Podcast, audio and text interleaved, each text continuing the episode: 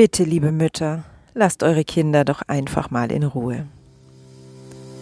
Ich begrüße dich von Herzen zum Klarheitspodcast für Mütter. Ich bin Silvia Streifel und ich freue mich riesig, dass du mir deine Aufmerksamkeit schenkst. Ja, heute ähm, habe ich mich mal auf die Terrasse gesetzt zum Aufnehmen dieses Podcasts und ich hoffe, dass der Ton trotzdem so ist, dass du die Folge genießen kannst denn ich brauche es einfach, jetzt mal das schöne Wetter zu genießen, wo es so lange geregnet hat.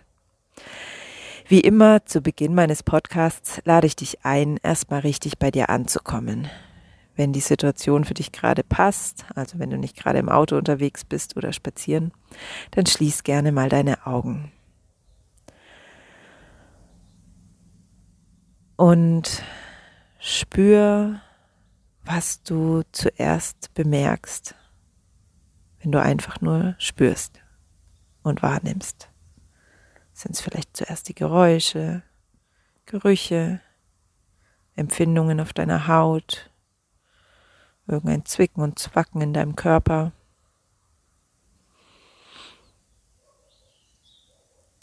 Was nimmst du wahr, wenn du einfach nur wählst, jetzt wahrzunehmen?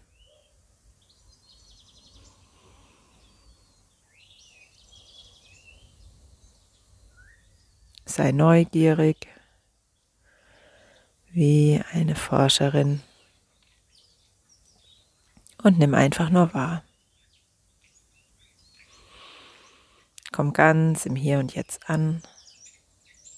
Komm bei dir an, komm in der Situation an, in deinem Körper an.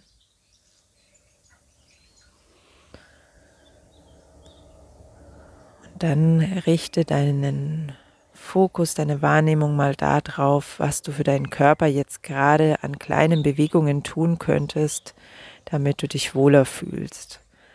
Also vielleicht anders hinsetzen, vielleicht mal räkeln und strecken, vielleicht gähnen, vielleicht die Schultern kreisen, was tut dir gerade gut und dann gib diesem Impuls nach. Ja, und jetzt, wo du so ganz angekommen bist, ähm, will ich nochmal meinen heutigen Appell ganz deutlich sagen, nämlich, liebe Mütter, lasst eure Kinder doch einfach mal in Ruhe. Zu diesem Thema habe ich schon vor Jahren mal einen Blogartikel geschrieben, den verlinke ich dir auch in den Show Notes.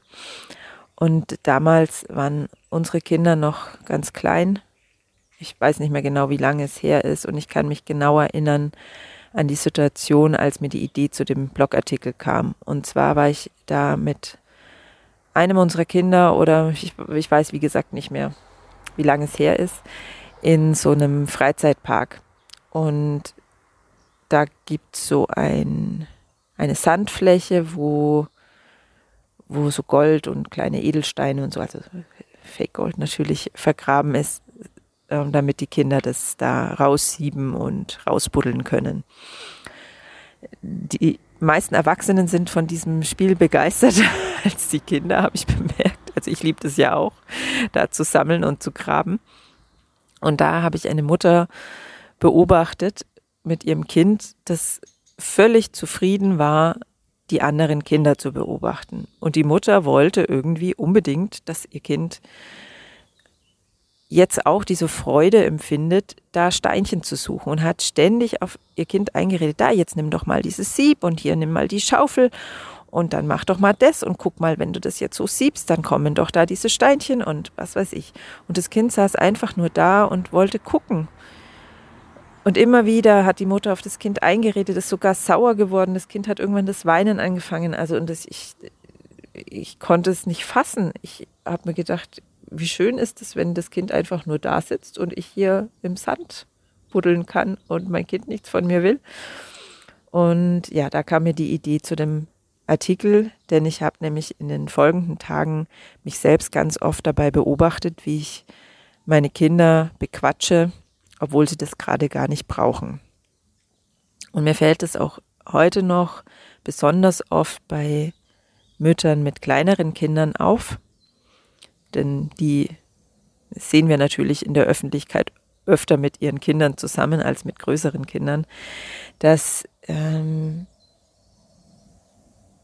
sie immer wieder Einfluss nehmen auf, ja, auf Handlungen ihrer Kinder, wo es absolut nicht nötig ist.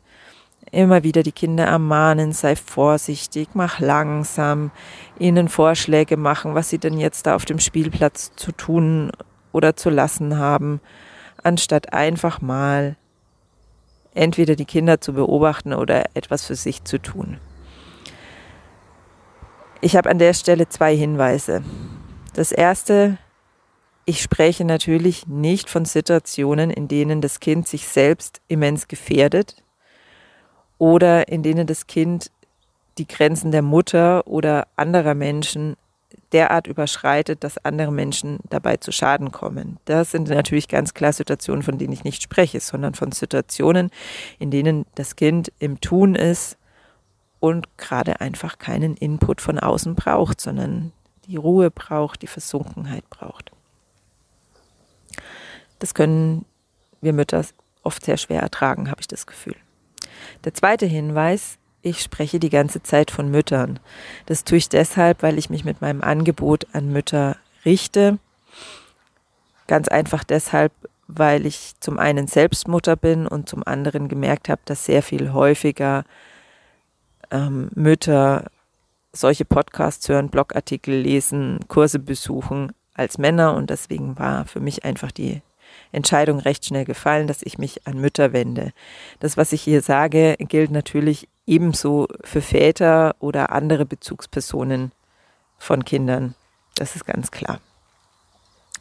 Und die Väter, die vielleicht hier zuhören, bitte ich einfach darum, ähm, dass ihr euch angesprochen fühlt, auch wenn ich ständig nur von Müttern spreche.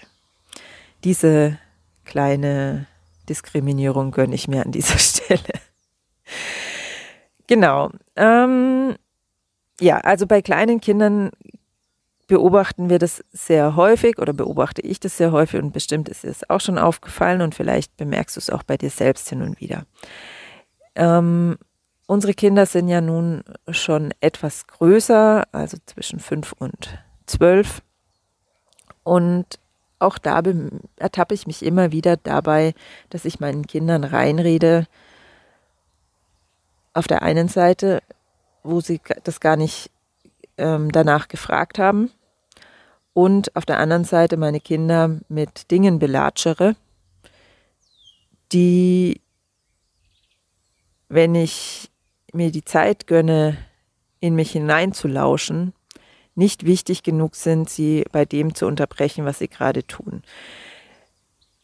Um ehrlich zu sein, ist es oft im höchsten Maße respektlos, wie wir Mütter ähm, mit unseren Kindern und wahrscheinlich auch mit unseren Partnern umgehen, indem wir ständig beim, wenn uns irgendwas in den Sinn kommt, das gleich mitteilen und unsere Kinder dabei, ich bleibe jetzt mal bei den Kindern und lasse die Partner außen vor, äh, bei dem unterbrechen, was sie gerade tun. Und da nehme ich mich nicht aus, obwohl ich mich die ganze Zeit äh, mit Kommunikation befasse und sehr viel reflektiere und immer wieder ertappe ich mich genau dabei, dass ich Dinge, die mir gerade so in den Sinn kommen,